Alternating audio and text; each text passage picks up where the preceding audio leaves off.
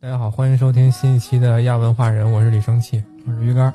大家好，我是鸡哥。大家好，我是杰拉。那个杰拉是我们请来的外援啊，因为这期聊娃娃，我们三个大老爷们儿也不太在这方面也不太了解，也不太专业，所以我们也请了一个稍微有一点点经验的一个女孩子来。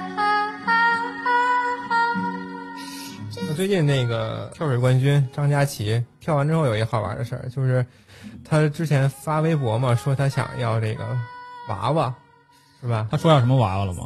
甭管他说是什么娃娃，但是大家网友都理解说是他要这个芭比娃娃啊，对吧？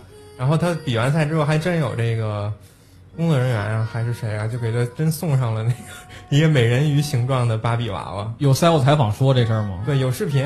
然后那个男的还问他：“我送你那个美人鱼芭比娃娃，你高兴吗？你感动的想哭吗？”谁送的？就是工作人员送的。不记得了，反正是一个